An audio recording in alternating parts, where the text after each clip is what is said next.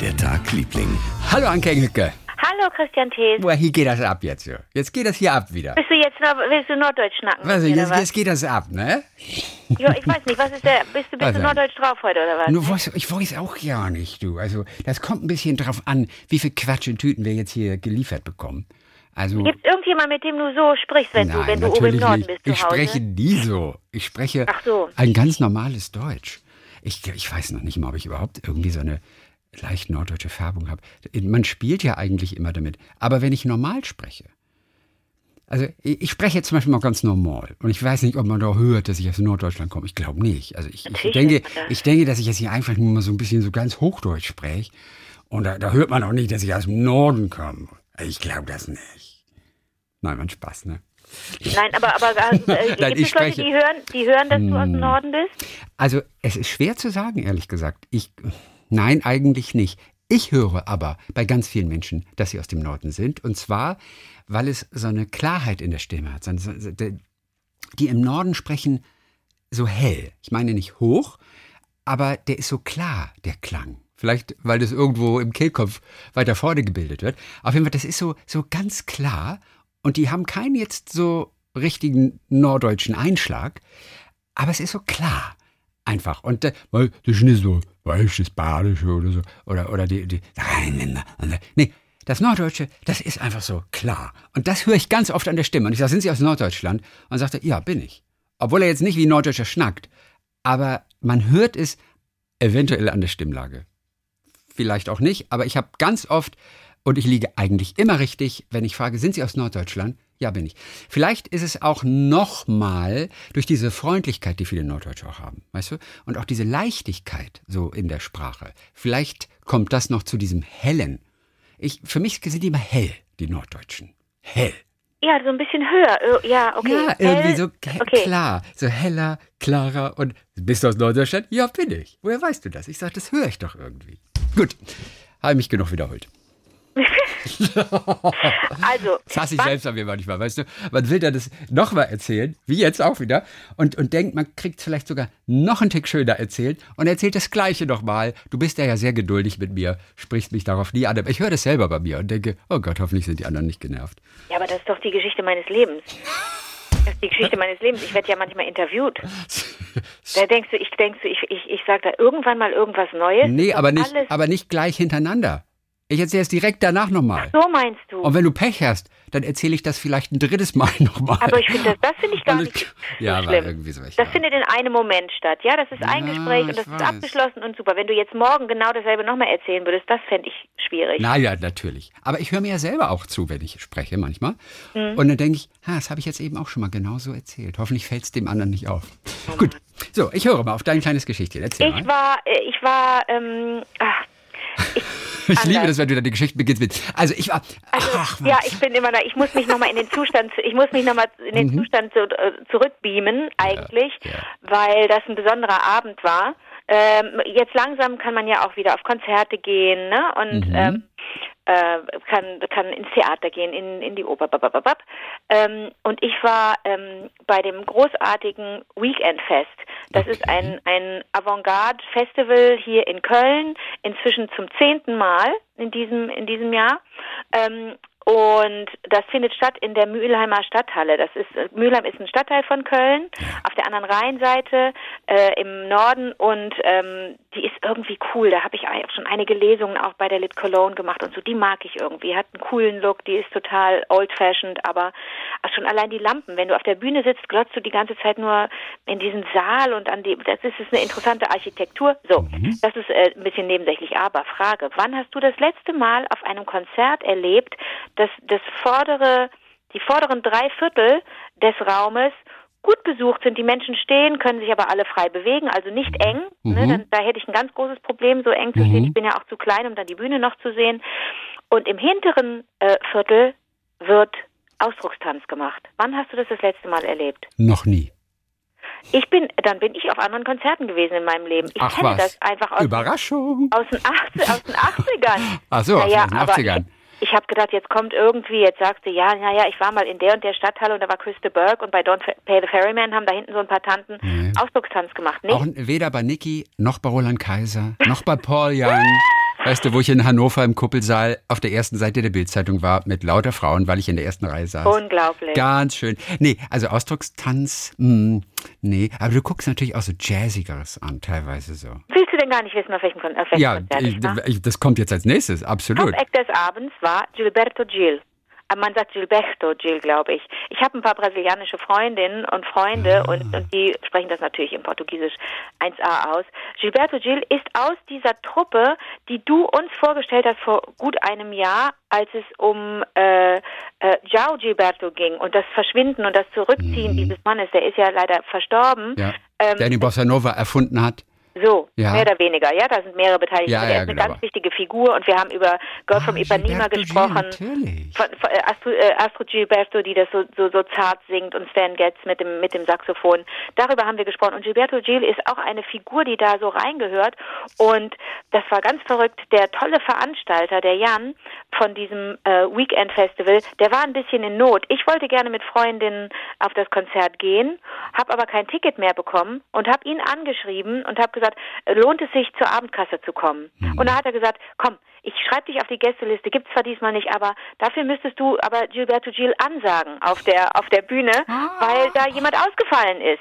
Cool. Und da habe ich gesagt, ja, also ähm, ich bin ich bin äh, ich, ich mag das, die Musik gerne. Ich bin jetzt nicht der Superfan, aber ich möchte gerne auf das Konzert gehen und das ist ja ein Deal. Und dann habe ich das tatsächlich gemacht und das war das war ein das war ganz ganz interessant. Nochmal ganz ein anderer ein ganz ein anderes Erlebnis hinter der Bühne zu sein äh, aber nicht selber auftreten zu müssen, sondern nur diese eine Minute davon, ein paar freundliche Worte. Das war auch den, das war auch dem Management wichtig, Aha. dass dieser altehrwürdige Herr, der ist jetzt schon leicht ergraut, kommt in so einem weißen Outfit, sieht so ein bisschen, ah, schwebt da so auf die Bühne mit seiner Gitarre und hat inzwischen eine etwas zartere Stimme, spielt und tanzt aber nach wie vor. Der wird 80 im nächsten Jahr, ist also super fit. Aber das war, das war dem Management wichtig, dass die Musiker auf die Bühne kommen. Dann kommt Jan auf die Bühne mit mir und begrüßt nochmal das Publikum. Mhm. Ähm, wie gesagt, es gibt dieses Festival gibt es zum zehnten Mal. Das kann ja auch nochmal erwähnt werden. Man freut sich dann darüber, denn das wird nicht adäquat gefördert, dieses Festival. Das ist, ein, das ist ziemlich ärgerlich. Die kriegen das aber irgendwie trotzdem immer ganz gut hin und die Leute, die da hinkommen, sind einfach ja, die, durch die Bank irgendwie Spitzenleute. Man fühlt sich wahnsinnig wohl, wenn man auf dem Festival ist. Und dann sollte ich halt ein paar nette Worte sagen, damit Gilberto Gil noch einen schönen Auftritt hat. Das war magisch. Das war wirklich magisch. Kurz denkt man so, äh, was soll ich hier? Ich springe jetzt hier für jemanden ein, komische Situation. Aber auf der anderen Seite dachte ich, nee, das, das mache ich einfach gerne. Dann bin ich schnell runter, um das Konzert selber zu erleben. Und das ist schon der Wahnsinn, wenn du nicht, wenn du maximal mitsingen kannst, aber nicht eine Zeile. Und der Saal, ein paar hundert Leute, singen jedes einzelne Wort auf Portugiesisch mit. Wirklich? Du, jedes? Du, jedes einzelne Wort. Okay. Das kannst du dir nicht vorstellen, was für eine Magie das war. Und ich stand hinten mit Caroline und mit Magda, mit Freundin, das war total schön und wir haben ein bisschen gequatscht, haben zugehört und Magda konnte auch jedes Wort mitsingen. Ähm, äh, aber vor mir waren zwei Frauen und die haben so dermaßen leidenschaftlich getanzt, die kannten sich nicht und tanzten aber im Laufe, lasst es mal zwei Songs gewesen sein, im Laufe von zwei Songs haben die praktisch aneinander geklebt. Vorher haben die so, kennst du das, wenn man so so, so Zeichen in die in die Luft malt mit den Armen, mhm. man, also Ausdruckstanz mhm. und auch mal den Boden so ein bisschen wischt und dann zur Seite und mal dahin zeigt und dahin zeigt und so die Arme schlenkern so die ganze Zeit durch die Luft. Das mache ich dann und wann auch zu zu bestimmter Musik, also ich kenne das gut, aber diese beiden Frauen, ich habe dann irgendwann völlig dieses Konzert vergessen und nur noch diese beiden Tanten angeglotzt. Hinter mir so ein Typ mit einem Capoeira T-Shirt, der rief die ganze Zeit irgendwas was, der war irgendwie drauf, auch die Fröhlichkeit in Person. Chrissy, sowas habe ich seit Jahren nicht mehr erlebt und jetzt ist für mich die Konzertsaison wieder eröffnet. Also jetzt sage ich, mhm. jetzt bin ich wieder bereit, jetzt kann wieder getanzt werden. Man muss nur schauen und das ist vielleicht auch gar nicht so schlecht, dass genug Platz ist. Ich kann mir nicht vorstellen, in einem dicht gedrängten Konzert zu stehen, also wie du in der ersten Reihe, das geht für mich nicht. Da ich saß in der ersten Reihe damals. Ach so, nicht gestanden? Kuppelsaal Hannover, Sitzplätze. Aber Sitzplatz, das ist doch das ist nur wirklich für Pipis. Ich liebe Sitzplätze in Konzerten. Ich liebe sie. Oh. Weil, weil ich selber so entspannt bin dann. Und wenn ich stehe, tun mir irgendwie nach zwei Stunden die Beine weh. Und dann denke ich mir, oh, ja, sowas.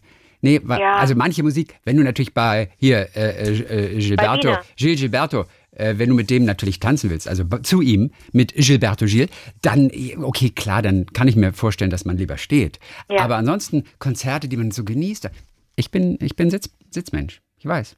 Ich mache mich damit nicht immer beliebt, aber ich liebe es, in Konzerten zu sitzen. Ja, aber was ist denn, wenn dann alle, wenn dann alle sitzen und irgendwann geht's richtig zur Sache und alle springen auf und tanzen und ab dann stehen alle. Bleibst du dann sitzen? Nein, das nicht. Okay. Sonst sehe ich ja nichts mehr. Ich wollte gerade sagen. aber ich ja. gehe, aber ich gehe eigentlich nie zum Tanzen in ein Konzert, sondern ich will die Musik. Okay. Ja, aber dann müssen, wir uns was, dann müssen wir uns was überlegen. Wenn das jetzt wieder losgeht und wir dann zusammen irgendwo hingehen, ai, ai, ai, ai, ai. Ja. Denn ich bin, ich bin dann, ich bin wirklich Abteilung tanzen. Ich meine, du hast natürlich auch eine Rückensituation. Ich kann, ich, ich habe dann hohe Schuhe an zum Beispiel, ne, damit, damit ich es kompensiere. Ich hatte ziemlich hohe Stiefel an, mhm. damit ich einfach schon mal 10 bis 15 Zentimeter ja. Da kannst du, erst, kannst du erst recht nicht stehen. Doch, doch, doch, doch, doch. Ich bin ja geübt. ja, ich bin ja jahrelang geübt, Fred Kellner. Ich habe ja, wegen meiner großen Schwester immer hohe Schuhe tragen müssen dass die dann auch noch hohe Schuhe trug, das war natürlich unfair. Da musste ich noch einen drauflegen und noch, eine, noch fünf Zentimeter drauf. Und dann sind wir wieder bei den Schuhen, über die wir letzte Woche gesprochen haben, die einfach nur, die, ein, die einfach nur furchtbar aussehen. Genau. Ja. Äh, wie läuft dein Tag, Liebling? oh, das kam jetzt aber schnell. Ich bin gar nicht vorbereitet. Aber ich finde das ganz erstaunlich, dass du mit Gilberto Gil auf einer Bühne warst, der mit Joao Gilberto zusammengearbeitet hat. Sag nochmal, was war das? Du hattest ein Buch gelesen über das Verschwinden. Das wolltest genau, du Genau, Joao Gilberto. Was? Na, habe ich dir das nie geschickt? Hast du mir nicht geschickt? Oh mein Gott, von Mark Fischer, wirklich? Bist du sicher? Ja, ich bin mir sehr sicher. Ich weiß nicht, wann du mir das letzte Mal Bücher geschickt hast. Ich bin Bist die Bücherschickerin. Moment mal.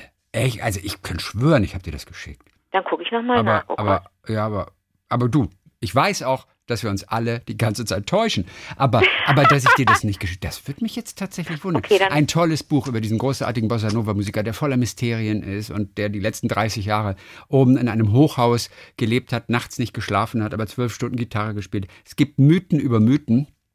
Und, ähm, und darüber halt dieses wahnsinnig tolle Buch auf der Suche nach Joao Gilberto. Und du hast mit einem echt auf der Bühne gestanden, der mit dem Musik gemacht hat. Ja, aber das ich meine, die haben sich auch, er hat sich zum, zum Tod auch geäußert in einem Interview, ja. das ich, das ich äh, gesehen, gehört habe und hat seit Jahren auch keinen Kontakt gehabt, war aber wahnsinnig traurig auch, als er, als er, als er gestorben ist. Und ich meine, Gilberto Gil ist für sich auch nochmal eine sehr schillernde Person. Der war Politiker, ähm, der, gell, der war Minister in, der in, war Kult, in Brasilien. Der war mal. Kulturminister für fünf Jahre in, in mhm. Brasilien. Also ja. der ist schon auch, der ist eine so der ist auch so eine Stimme für, für, äh, des Landes eigentlich, deswegen war das so ein Volksfest. Und als er dann so ein bisschen überging ins Reggae, weißt du, der, der spielt dann auch gerne mal so ein bisschen Reggae, da habe ich kurz nochmal die, die, die, die Tanzelsen da beobachtet. Äh, das ist ja nicht so meins, da muss ich nicht um äh, Reggae, irgendwie finde ich immer noch keinen Zugang. Ist nicht zu spät, aber es ist irgendwie ein bisschen so wie, weiß ich nicht, wie geht irgendwie nicht, wie Tennis spielen oder wie ja. Alkohol, äh, Kölsch. Ich krieg den Zugang nicht. Aber äh, das, das ist eine, du hast richtig gemerkt, es kam auch zwischendurch Bolsonaro äh, ähm. Sprechchöre, weg mit Bolsonaro und so. Mhm. Das, das, war zwischendurch, äh, das, das, äh, da war so viel, da war so viel Energie in diesem Raum, ja, dass ich dir das unbedingt erzählen musste. Cool. Mal gucken, ob ich dich nochmal zum Lachen bekomme mit diesem Gag hier. Was sagt ein Reggae-Musiker, der nichts mehr zum Kiffen hat? Weiß ich, hast du mir schon mal gesagt. Der sagt, mach die Musik. Nee, wer hat denn die scheiß Musik angemacht? Wer hat die scheiß Musik, angemacht? Zum Beispiel. Einer ja, der ja, schönsten. Ja. Okay, gut. so, ja. Ach, hier übrigens. Und das ist, und da sieht man mal wieder die Macht des Radios. Gilberto Gil, ja, hat so mitten in Brasilien gelebt in seiner frühen Kindheit und sein Vater war Arzt und hatte nur deshalb genug Geld, um sich eines, eines der wenigen Radios zu leisten da. Und, und durch dieses Radio ist er zum ersten Mal und überhaupt in Kontakt mit Musik gekommen. Und das hat natürlich sein Leben geprägt, weil er ein Radio hatte. Ja. So, pass mal. Mein Freund Andi war in, in einer Aufführung in Berlin und ich frage mich, ob du da auch hingegangen wärst. Du hast mir gesagt, der Andi hat gerade geschrieben, die haben in der Handtasche gekackt. Oder auf die Bühne. Genau, das war ein anderes Stück. Okay. Jetzt ging es um ein Stück, das war ein Gastspiel an der Schaubühne, glaube ich ja. auch. Ja. Und zwar heißt es Liebestod, der Geruch nach Datum? Blut geht mir nicht mehr aus den Augen. Nochmal, Liebestod weiter? Liebestod und dann Untertitel Der Geruch nach Blut geht mir nicht mehr aus den Augen. Von Der Geruch nach Blut, nicht von Blut? Nee, nach Blut. Okay. Also so heißt es hier. An okay. Angelika Ledell, das ist eine, die macht alles. Ich glaube, die hat als einzige gespielt. Mhm. Sie hat das Ganze auch konzipiert, sie hat Regie gemacht, sie hat eigentlich alles gemacht. So eine One-Woman-Show. Und okay. es geht darin unter anderem um einen revolutionären, sagenumwobenen Torero. Und der heißt Juan Belmonte. Und er wurde auch genannt der göttliche Stotterer aus Sevilla. Und der gilt so als Erfinder eines spirituellen Stierkampfs, denn der hatte so leicht deformierte Beine. Und deshalb musste er seine eigene Kampftechnik entwickeln.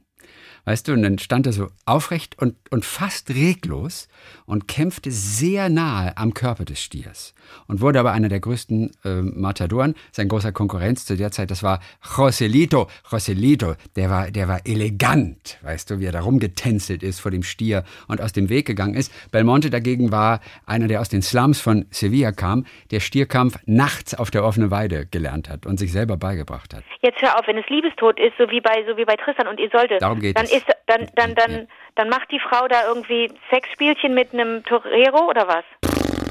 Weil ich glaube, die ist der Torero. Ich habe es ja nicht Ach so. gesehen. Ich Ah, habe es ja okay. nicht gesehen, aber die spielt alleine die ganze Geschichte. Ja, Aber ich bin ja, ich glaube, Stierkampf ist, lehne ich ja, ab. ja weiß ich. Das ist, Aber- ist, aber- ist mir schon aber- klar. Da bist du ja auch nicht alleine mit da. Ne? Ja, ja. ja. Aber Fall. trotzdem kann man ja in so ein Stück reingehen. Also Ja, ja, so die total. Verarbeitung eines Themas. Das ist Ja. ja super. Aber ich, ich natürlich, also was willst du mich fragen, ob ich da reingegangen wäre? Na Nö. klar. Also nee, in das Stück. Du, wer hättest dir das bestimmt angeguckt? Und du nicht, ne? Ich bin nicht ganz sicher. Die Bilder sahen schön aus, aber es war auch schon sehr, sehr anstrengend, denn ähm, im, ähm, im Vorfeld hieß es schon, ähm, bitte Vorsicht, es geht quasi so irgendwie so äh, in dem Tenor Selbstverstümmelungsaktionen finden statt während dieses Stückes oder Ui. sowas. Ja, oder Self-Harm. Oder war das auf Englisch sogar? Irgendwie, irgendwie Self-Harm inflicting Actions oder was auch immer, bitte. Auto, äh, Autoaggression. Oder haben sie es vielleicht autoaggressiv? Sadomas, nee, was? Oh Gott, oh Gott. Ich muss gerade gucken, ob, ob, ob, ob ich das sehe beim Andi, wie, wie er das formuliert hatte. Da war er sich auch nicht so hundertprozentig sicher, was das wohl geben würde. Er fand es aber total cool. Ähm, Hat die sich so Pi- Dinge auch in den Nacken gepiekst? nein, die, die ritzt sich irgendwie. Die macht sich, die ritzt sich mit dem Messer immer in ihrer Haut. Und, und dann fließt das Blut. Einige Leute in der ersten Reihe waren auch ganz verstört und wollten dann irgendwie aufstehen. Mhm. Äh, die ritzt sich halt immer selber. Oh, das weiß ich nicht, ob ich das so gut finde. Diese Künstlerin Angelica Lidl hat sich auch angeblich schon mal irgendwo einbetoniert. Ah, okay, das ist also so Performance-Kunst, okay. Das ist äh, wahrscheinlich eher so eine Art Performance-Kunst, obwohl das vom Licht her so ganz hübsch aussieht. Und wir haben auch einen Stier auf der Bühne. Ähm, ich weiß aber gar nicht, ob der lebendig ist oder. Aber irgendwie, irgendwie ein Stier hat sie auf jeden Fall auf der Bühne. Aber das ist ja auch so ein Ding bei der Performance-Kunst. Das wissen wir, haben ja häufiger schon über Marina Abramovic gesprochen, Mhm. die, die auch sich, sich, äh, sich selber zum Ausstellungsobjekt gemacht hat und den Menschen Waffen zur Verfügung gestellt hat, den BesucherInnen und gesagt hat, macht mit mir, was ihr wollt. Ihr könnt mich quälen, ihr könnt mich verletzen und so weiter. Und äh, puh, äh, also ich weiß nicht, da, da ich finde das grundsätzlich alles wahnsinnig interessant, weil ich so denke, da, da, da denken sich ja Menschen was aus, sind hochgradig inspiriert und wollen was ausdrücken und wollen verstören und wollen was ausprobieren und so weiter. Aber ist dann, aber wenn Sie den Torero diesen, diesen sagen, Und sie hat halt alles gespielt. Und Okay. mehr, mehr weiß ich jetzt auch nicht. aber ist dann aber und der ist aber wahrscheinlich auch ein Heldentod, einen sogenannten gestorben in der in der äh, wie heißt die Arena bei denen in der Ding? Cordoba? Arena di Cordoba oder? Ja, Nee, und ist da ist da wahrscheinlich von einem Stier aufgespießt worden oder was? Dazu kommen wir gleich. Auf jeden Fall hat er das ganze Konzept äh, des Stierkampfes einfach verändert, weil er eben eine neue Technik eingeführt hat. Normalerweise ist es so, äh, wie auch sein Kumpel Joselito oder sein Konkurrent, muss man sagen, ja, äh, der ist ja vor dem Stier hingetänzelt und dann aus dem Weg gegangen und hat ihn ins Leere laufen lassen. Das konnte er aufgrund seiner Beine nicht, weil er sehr fragil war. Und er musste stehen bleiben. Und bei ihm ist der Stier ausgewichen. Er hat den Stier angelockt, aber der Stier ist ihm ausgewichen, um nicht zu sterben. Das war er. So, dann ist er mehrfach auch zurückgetreten. Endgültig aus war übrigens erst nach seinem dritten Rücktritt. Aber das war immer so. Bei Stierkämpfern hat sowieso keiner Rücktritte ernst genommen, denn irgendwann und die sind bekannt dafür, kommen sie wieder zurück. A, entweder weil es wahnsinnig viel Geld gibt oder weil sie doch noch mal wieder ein bisschen Stück vom Ruhm abhaben möchten. Und dann kommen sie. Und er selber hatte wirklich mittlerweile bis zum Schluss 24 wirklich ernsthafte Wunden Verletzung. und Ver Verletzungen. Und nachdem er denn, oder es war vielleicht vor dem dritten Rücktritt, er bekam auf jeden Fall von einem Freund oder einer Freundin irgendwann mal einen Brief. Und äh, da stand dann, es tut mir sehr leid, dass der Stier dein rechtes Schlüsselbein gespalten oder, oder entzwei gebrochen hat. Und es tut mir mindestens genauso leid, dass er nicht das gleiche auch noch mit deinem linken Schlüsselbein und auch noch mit deinem Brustbein gemacht hat. Vielleicht würdest du dann endlich aufhören. Also das bekam er mal. So, er hat dann aber irgendwann wirklich Schluss gemacht. Wir sind in den 30er Jahren, kurz vor Ausbruch des Spanischen Bürgerkriegs. Er hatte bis dahin 1650 Stiere getötet.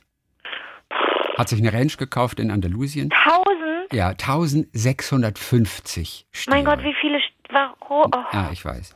Naja, und hat sich dann auf seiner Ranch als Stierzüchter betätigt. Ja. Erkrankte irgendwann an Lungenkrebs und hat Ah, sich dann, genauso wie sein Weggefährte, die kannten sich sehr gut und waren auch miteinander befreundet und auch Bewunderer, hat sich genauso wie der, wir sprechen von Ernest Hemingway, mit der Ach, Pistole, Zeitgenosse. mit der Pistole das Leben genommen. Übrigens, Ui. Belmonte taucht auf in zwei von Hemingways Romanen, in Fiesta und in Tod am Nachmittag. Da ist von ihm, da ist von ihm die Okay, Rede. das müsste Ja. ich vielleicht wissen. Er hat sich selber übrigens das Erdbeben genannt. El Terremoto. El Terremoto. Okay. Und es hat ihm damals ein Journalist mal gesagt, nachdem er, ja weiß nicht, so für Spektakel gesorgt hat dort in der Arena. Und der hat zu ihm dann irgendwann gesagt, wissen Sie was, Sie müssen irgendwann einmal tragisch sterben. Das ist das Einzige, was Sie sonst noch erreichen können, wo Sie sich noch steigern können. Und Belmonte hat dann einfach nur gesagt, ich schaue, was ich machen kann. Warte mal. Naja. Der ist, der hat sich erschossen. Er hat sich erschossen. Er war- Hemingway. er- Hemingway hat es gemacht, weil sein, Fa sein Vater hat sich auch erschossen. Das ist Das ja auch eine ich. schreckliche Geschichte. Okay. Und warte mal, aber wann, wer hat denn wem, wer, also ich weiß jetzt nicht aus dem Kopf, wann Hemingway gestorben ist. Kannst du das nachgucken, wann Hemingway gestorben ist und wann dein Torero gestorben ist? Nicht, Also- dass die sich abgesprochen Also der. Torero ist 1962. Nein, ich glaube, Hemingway hatte sich vorher schon erschossen. Okay, Also der, der hier hat sich 1962 das Leben genommen okay. und Ernest ähm, Der hat sich 1961. Ah, okay. okay. 1961. Also insofern Bruder im Geiste. Naja, und er hat auf jeden Fall, er war längere Zeit krank gewesen und war auch noch aktiv auf seiner Ranch, obwohl die Ärzte ihm immer gesagt haben, bitte nicht, das tut ihm nicht mehr gut. Ist aber immer noch geritten, hat mit Bullen gearbeitet. Das, hat ihm unglaublich starke Schmerzen gemacht und er hatte ganz große Angst, an diesen Schmerzen zu sterben. Und an jenem Morgen ist er dann nochmal auf seinem Lieblingspferd geritten, hat liebevoll zu den Ponys gesprochen, ist dann zum Farmhaus zurück, das komplett in weiß gestrichen war, und ist in seinem Arbeitszimmer verschwunden und hat die Pis- Pistole dann aus der Schublade da gezogen. Das war der große Stierkämpfer Juan Belmonte, der mit den leicht deformierten Beinen, der wackelig war und seine eigene Technik finden musste. Man kann sich das kaum vorstellen, ja. dass der Stier vor dem Angst hat. Ich meine, Mhm. die werden ja so aufgepeitscht, die armen Tiere, dass sie aggressiv sind und dann, ähm, dann beginnt der Kampf, dass sie also so eine Kampfeslust, eine übermäßige entwickeln. Ja. Aber wie kann denn so ein Typ allein, aber du sagst, es sei so ein spiritueller, Ja, Ähm, der, ja, ja, der hat ja so, so eine Show draus gemacht. Der war auch gar nicht elegant. Der, der war einfach nur, weiß nicht so, so, ich glaube, eckig, aber authentisch mit so einer gewissen Brutalität und nicht dieses Elegante, was Stierkämpfer zu der damaligen Zeit ausgezeichnet hat. Das konnte er nicht. Er konnte nicht tanzen. Das ging mit seinen Beinen nicht. ja, der konnte auch nicht weglaufen. Gute Frage. Wenn er nicht tanzen konnte, konnte er wahrscheinlich auch nicht weglaufen. Chrissy, merkst du gerade selber, dass wir im Grunde wieder eine Schnittmenge haben bei unseren beiden Geschichten? Und weißt du was? Die tanzenden Elsen da hinten bei mir bei äh, Ja. Gilberto Gil, oder? Ja, ja.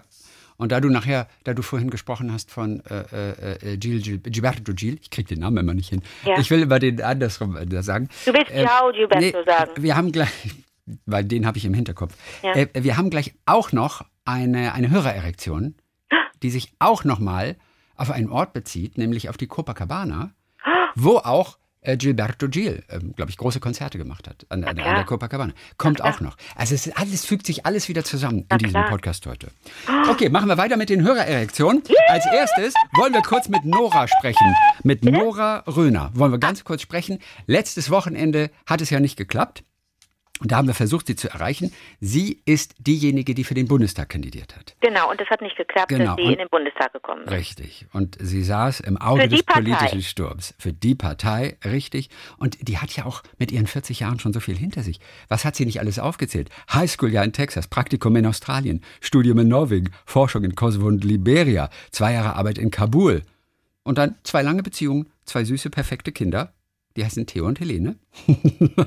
so. Und äh, von ihrer letzten Stufe und das Gedicht Stufen von Hermann Hesse, das war ja so, ah, das war ja ihr Gedicht, deswegen war sie so gerührt auch. Ähm, Sag mal, wann müssen wir die lernen? ja, ähm, in den nächsten zwei Wochen. In den nächsten zwei, Zwei wir müssen uns jetzt verabreden, Chris. Ja. Also ich brauche ein bisschen auch ja, so eine ja, Deadline. ich auch. Sag Sonst mir mal eine. Deadline. Ähm, Deadline in drei Wochen ab heute.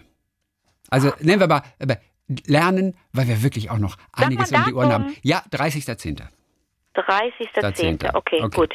Und Oh ihre, Vor Gott. und ihre vorerst letzte Du Stufe, machst John Meinert, ne? äh, John Maynard, ja. Ja. Ende der Jahr. Und, Leute, macht alle mit. Sucht euch ein Gedicht raus und lernt mit uns zusammen auch ein Gedicht mal. Bis zum 30.10. Ja, das machen ganz viele.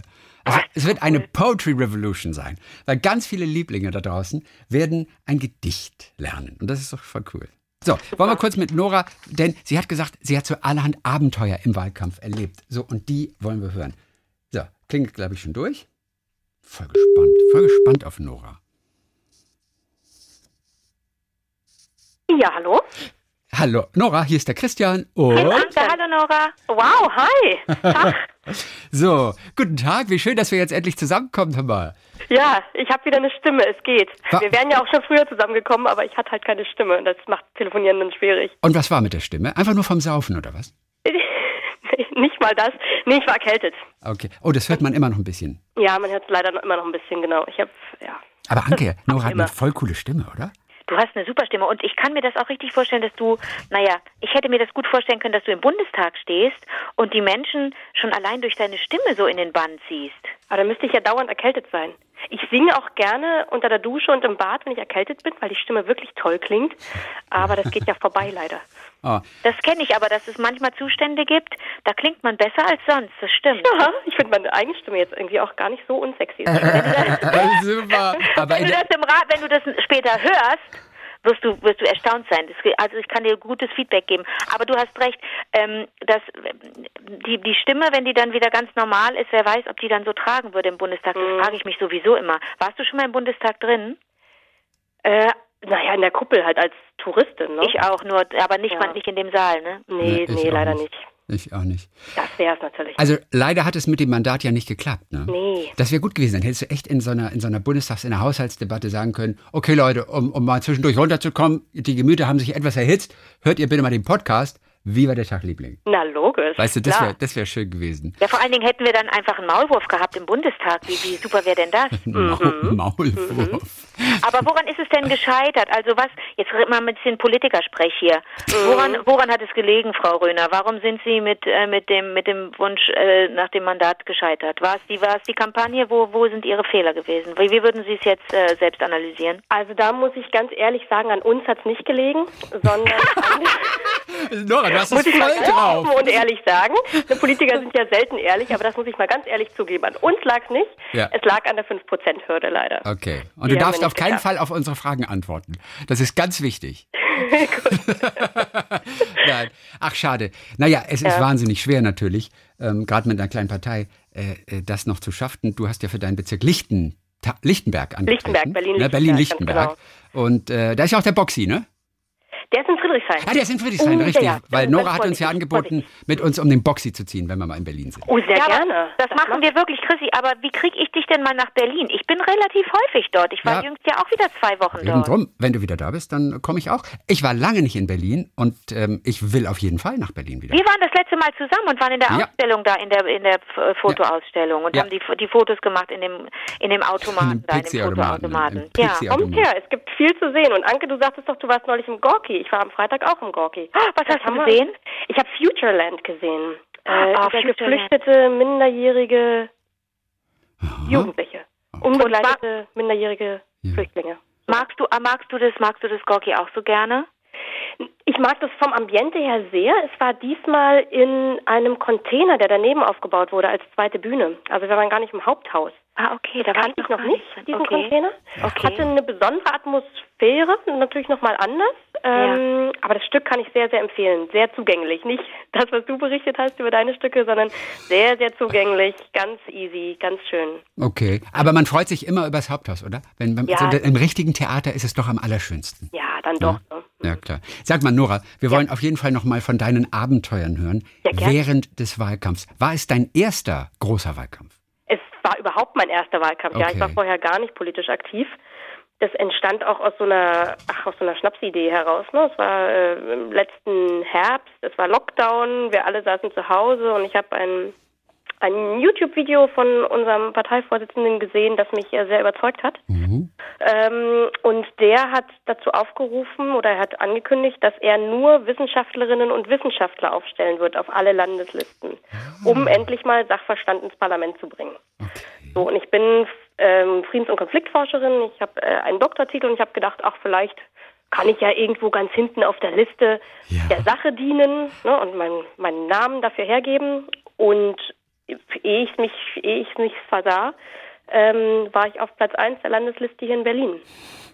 Und dann habe ich gedacht, gut, das Abenteuer mache ich mit. Ja. Das war also wirklich eine, ja, eine, eine, eine, absurde Sache einfach. Was war absurd? Ich meine, oder also klar, wie schnell du dazu gekommen bist, ja, auf der einen Seite. Genau. Ansonsten, was hat dich im Wahlkampf besonders also beeindruckt, ob positiv oder aber auch negativ? Mm, naja, ich kann es jetzt erstmal nur aus unserer Perspektive sagen. Ne? Der ganze Wahlkampf war natürlich äh, absurd. Ähm, schön fand ich unsere Aktion vom Bundeskanzlerinnenamt. Wir haben nämlich das Bundeskanzlerinnenamt stürmen wollen, so wie damals äh, Gerhard Schröder mit dem Spruch, wir wollen da rein. Mhm. Äh, und haben ein großes Banner gedruckt und haben alle äh, weiblichen Kanzlerkandidatinnen, wir haben nämlich viele gehabt, ähm, davor aufgebaut, haben eine Pressekonferenz gegeben, haben Reden gehalten und haben am Zaun gerüttelt, um zu sagen, wir wollen da rein. Das war schon witzig, das war schon schön. Ja, das war toll. Leider war ja nicht ganz so viel Kontakt wie üblicherweise möglich, ne? Mit den Menschen nee, genau. so auf der Straße auf, und dann immer hinter Maske und so. Ja, war so ein bisschen genau. gedämpfter Wahlkampf natürlich. Genau. Ansonsten, was gab es für Begegnungen mit Menschen auf der Straße, mit Bürgern, äh, die dann auch wirklich zu euch gekommen sind, wenn ihr auf der Straße wart? Ähm, na, witzig waren vor allem auch die Begegnungen mit anderen Kandidaten. Ne? Ja. Also ähm, ich habe hier Plakate gehängt mit meinen zwei kleinen Kindern. Ähm, das war sehr witzig. Und dann sieht man halt die anderen Parteien, die auch mit ihrem Bollerwagen durch die Gegend ziehen und mit ihren Kabelbindern und Leitern äh, und mit denen dann kurz bequatschen und dann doch irgendwie so ein Gemeinschaftsgefühl zu haben. So, wir, wir unterstützen hier insgesamt eine gute Sache. Ja, wir sind in unterschiedlichen Parteien, aber wir alle geben uns Mühe, engagieren uns, haben irgendwie ein positives Bild von, von der Welt oder auch nur von Berlin, wie wir es mhm. gerne hätten. Und mit denen so mit einem leichten Augenzwinkern zu quatschen, das ist schon schön. Nora, darf ich dich mal was fragen zu ja. den zu den Plakaten? Wenn man die, du hast das jetzt selber gemacht und hast mhm. Theo und Helene mitgenommen, haben geholfen mit Kabelbindern, da, da, da. Mhm. bist du dann, gehst du eine Verpflichtung ein, dass du die Plakate auch selber wieder entfernen musst?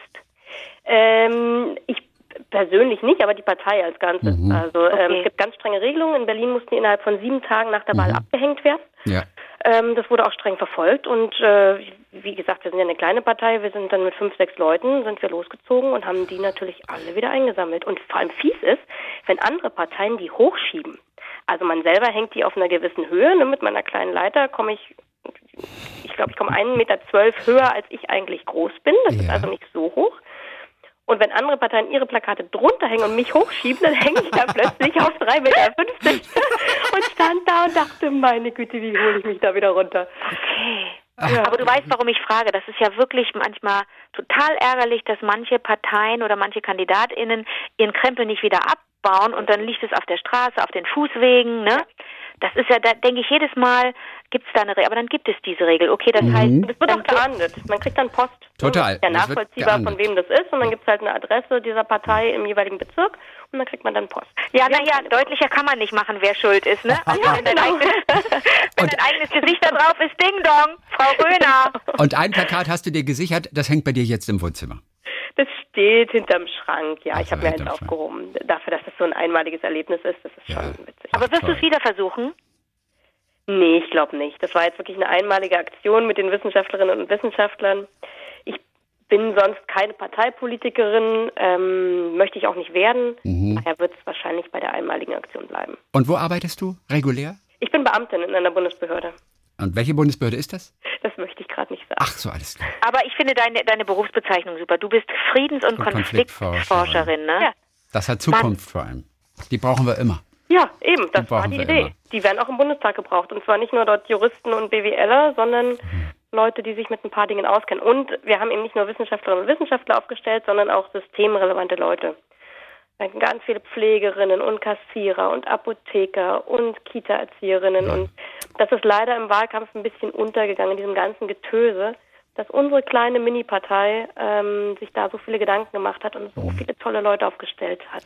Bei Armin ist auch eine Menge untergegangen. Also von daher, äh, du, du stehst nicht alleine da. Nora, wie schön, dass wir dich kennenlernen durften. Wie toll! Vielen, vielen Dank. Danke, dass du dich gemeldet hast. Und äh, was für eine schöne Geschichte, du. Und wenn das Ja. geklappt hätte, das wäre das wär toll Ein gewesen. Aber gut, gewesen, ja. ja. Dann hätte ich euch im Bundestag eingeladen. Yeah. Aber wirklich. Nur zum Boxy leider.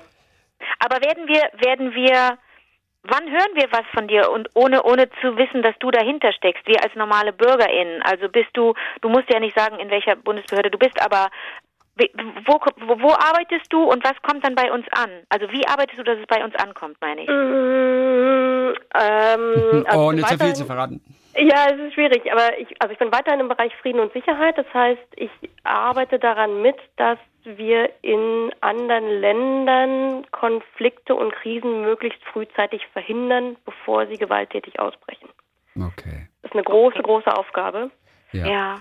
ähm, und sehr, sehr dicke Bretter, aber ich versuche daran mitzuarbeiten. Da ist auf jeden Fall die richtige Frau an der richtigen Stelle. Oh, toll, dass wir dich kennengelernt haben, Nora. Danke. Nora, dann sage ich mal Danke für heute und ich hoffe, dass wir ganz schnell wieder von dir hören. Sehr, sehr gerne. Meldet euch. ja, Ja. gerne. Danke für euren Podcast. Ich Tschüss. werde ihn so- Gern. Vielen, Wie Dank. schön. Tschüssi nach. Berlin. Tschüssi, Nora. Tschüss, tschüss, tschüss. Und mega Telefon. Die hat genauso ein gutes Telefon wie du. Es war Festnetz das aber, kann auch. War Festnetz auch, wie bei dir auch. Ja, das ist super. Ey, äh, wirklich, Handy, oh, geht mir so auf den Geist. Aber mal so ein Aber richtig wer, wann, schönes du, Festnetz. wann, toll. wann nimmst du noch was mit Handyleuten auf? Die viele Leute haben gar kein, gar kein äh, Festnetz mehr. Letzte Aber Woche, na, letzte Woche hatten wir, wir haben mit äh, Dota gesprochen, wir Ja. haben mit Milan Peschel gesprochen. Ja. Beide hatten nur ein Handy. Und zwar leider ein Handy in der miesesten Qualität. Also nicht das Handy, aber wir hatten halt eine schlechte Verbindung leider. Und Okay. deswegen, da können die beiden auch nichts für. Ja. Aber Festnetz ist immer gut. Ich liebe Fest, ich liebe auch dein Festnetz. Ich weiß nicht, also neu- n- vor, vor gut einem halben Jahr Ja. saß, woll- wollte man mir das ja ausreden, ne? Dann hieß es dann, dann haben so diverse TechnikerInnen gesagt, aber brauchen Sie denn wirklich überhaupt Festnetz? Und dann sage ich immer, äh, Ja. weiß überhaupt nicht, wie ich anders leben soll. Ja. Also nicht nur deinetwegen, auch sowieso. Ich möchte ja manchmal einfach, möchte nicht ein Handy am Ohr. Ich telefoniere ja wahnsinnig ungern. Ich telefoniere wirklich nur mit Mhm. dir.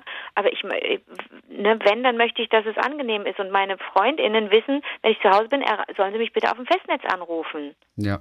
Oder ist das irgendwie total bescheuert? Nein, überhaupt nicht. Ich freue mich über dein Festnetz. Dein zweiter Beruf ist Festnetz eigentlich. Und das ist Ja, richtig it's my, it's my middle name. Ne? Festnetztelefonistin. Das ist Das dein zweiter. Beruf. Festnetztelefonistin. Ja, ja. Okay, gut, dann geht's weiter mit Katharina aus München hier. Wir haben ja über Songs gesprochen, auch in, in ich glaube, es war sogar in der letzten Folge.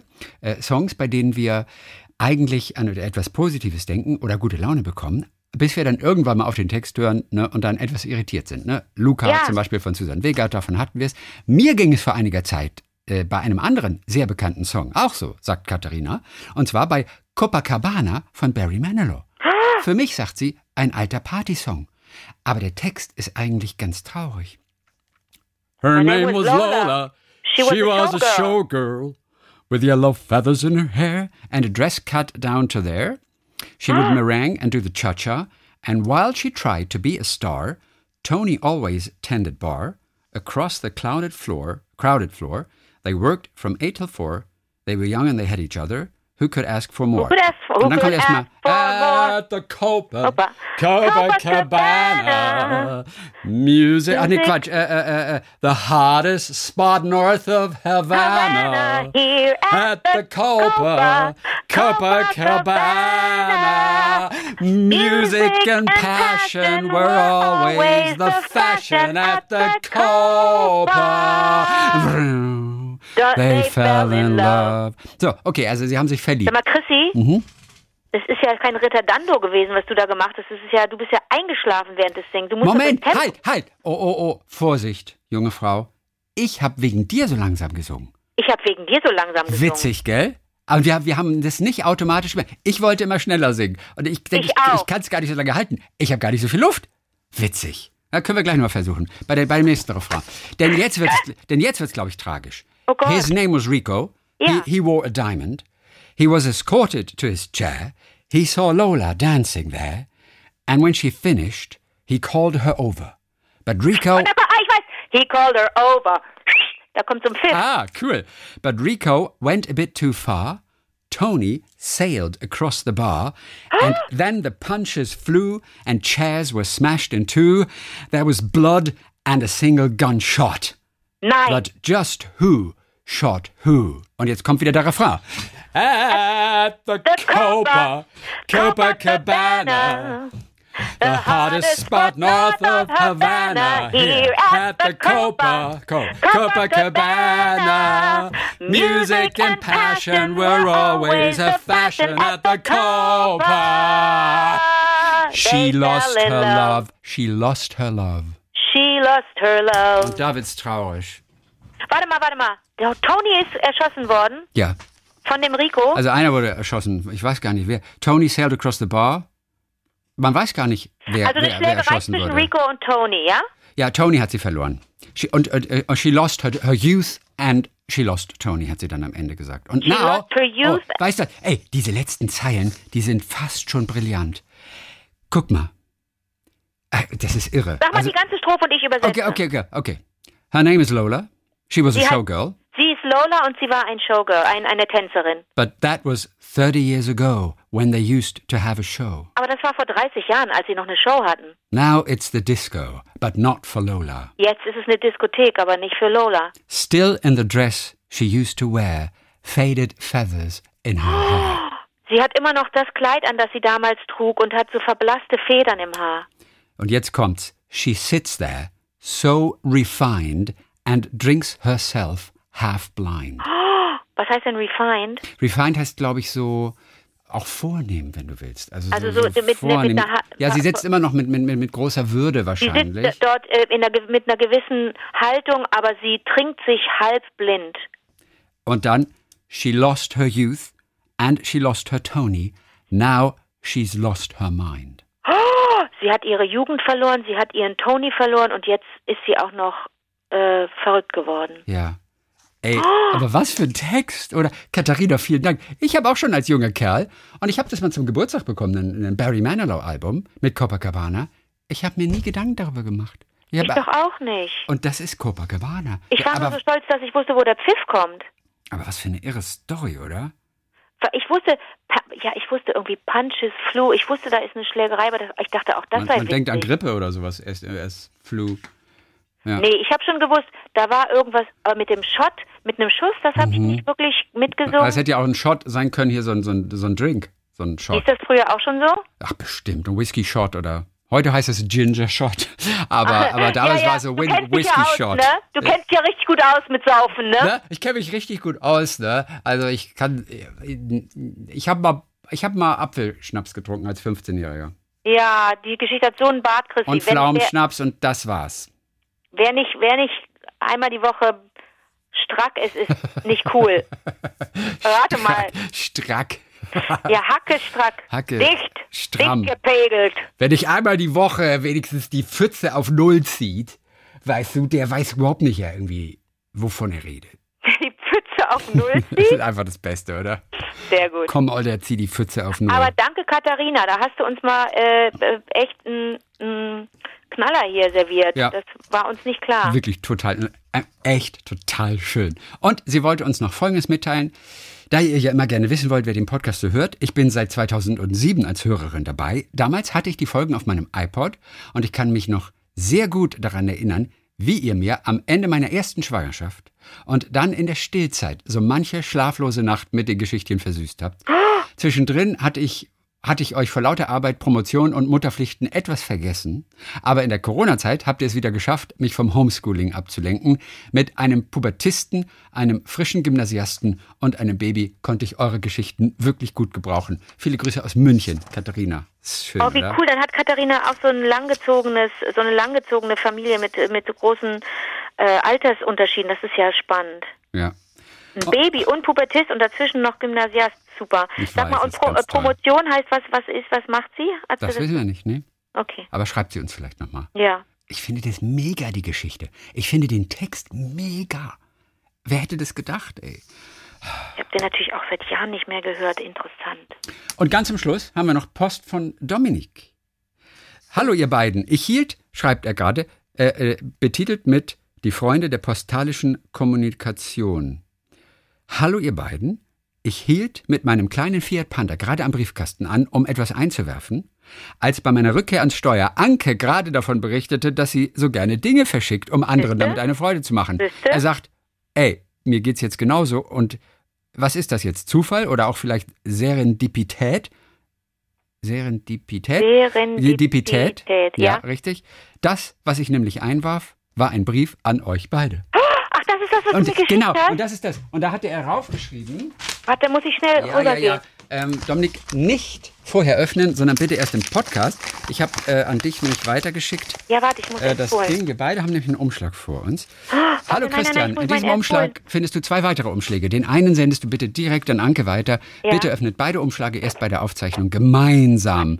Im Umschlag liegt auch eine Erklärung bei, die ihr dann auch vorlesen dürft. Okay, super, warte. So.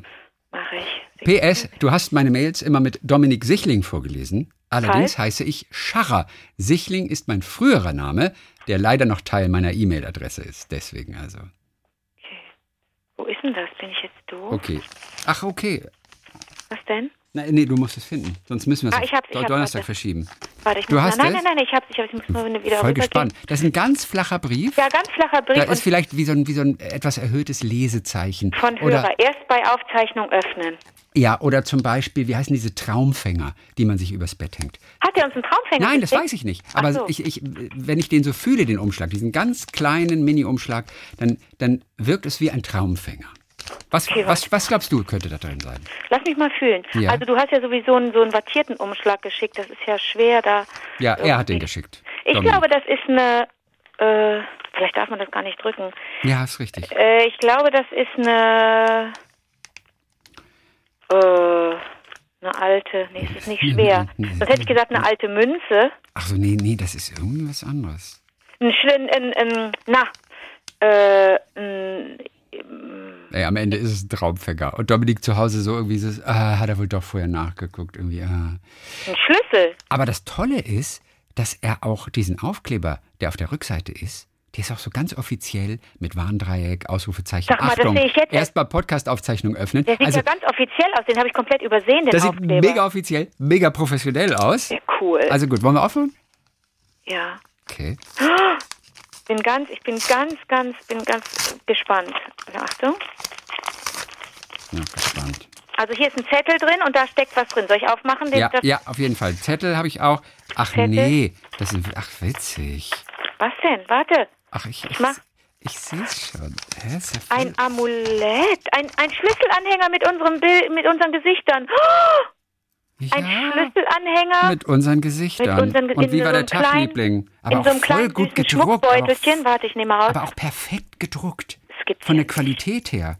So ein Mini-Schlüsselanhänger. Und auf der Rückseite sind so, Oh Gott, ist das süß. Dominik. das ist irre, das ist mit Und Glas. ich bin total, ja, ich bin total gerührt. das ist ja der Hammer. Das ist ein Schlüsselanhänger mit unserem äh, Podcast-Logo und hinten sozusagen. zerblätterte, ich glaube, geschredderte Teile von Geld. Nein, das ist ja noch cooler. Alte Geldscheine. Auf der Rückseite sind ganz mini kleine Streifen, bei denen man sieht, dass sie von verschiedenen Geldscheinen kommen, weil der eine ist ein bisschen blau, gelblich, bräunlich und so weiter. Wahrscheinlich vielleicht D-Mark.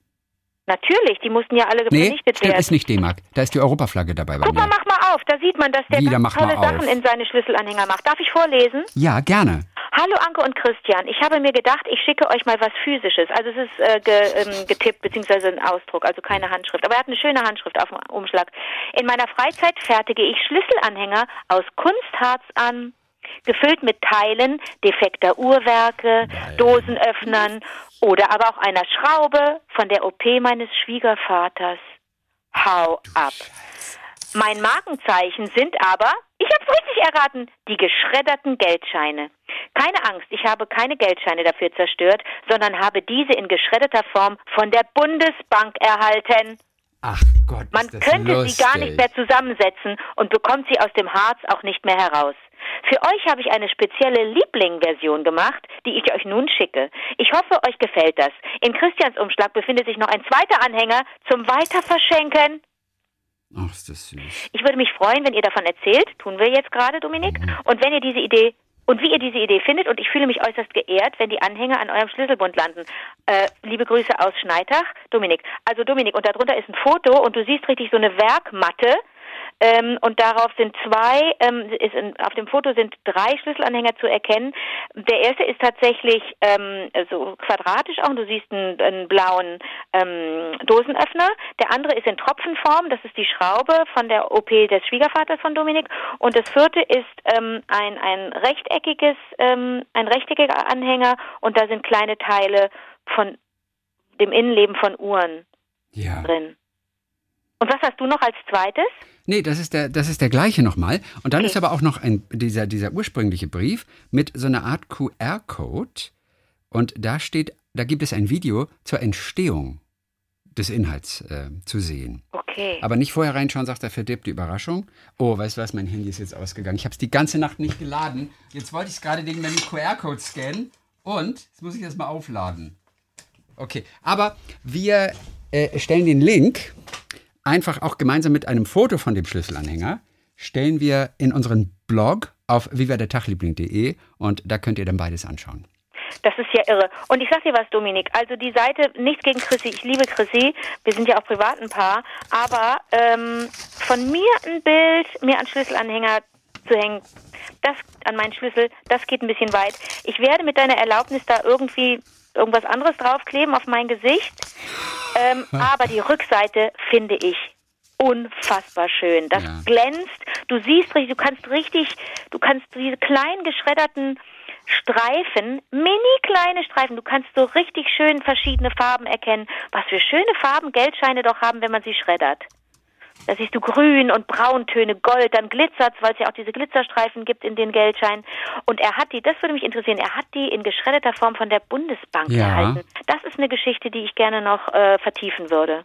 Ja, das ist total irre, dass die Bundesbank das macht. Da rufst du bei der Bundesbank an und sagst, hallo, haben Sie noch geschredderte Geldscheine. Geldscheine für mich? Ich brauche, Ich frage für einen Freund. ja, ich frage für einfach, ich, ich möchte daraus Kunstwerke machen. Hammer. Ja, das ist wirklich Hammer. Dann hat er aber eine Werkstatt, denn Kunstharz Harz gießen, ist es mit Hitze verbunden? Wie in welcher, in welcher äh, Form ist denn Kunstharz? Wie macht man das Ey, denn? frag mich nicht. Wahnsinn. Das ist in diesem Video wahrscheinlich drin, ne? Foto, Anhänger und Video. Ja, ich muss mir gerade die Notizen machen, dass wir das in den Blog tun. Chrissy, wie, find, wie, wie stabil findest du die Kette von dem Schlüsselanhänger?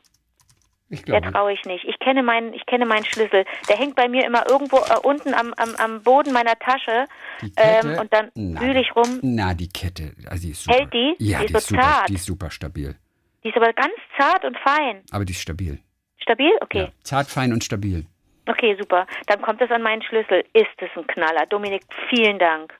Dominik, ich bin wirklich gerührt, denn das ist so liebevoll und, und so schön. Und, Ja. und hinten ist der Hammer mit den Schnipseln. Also, ihr könnt euch die Bilder auf jeden Fall anschauen in, in, in unserem Blog, sozusagen auf der Archivseite von den alten Folgen. Ei, ei, Viva der Tagliebling.de. Und wenn ihr uns ohnehin schreiben wollt, eure schönen Geschichten, viva der Tagliebling at gmail.com.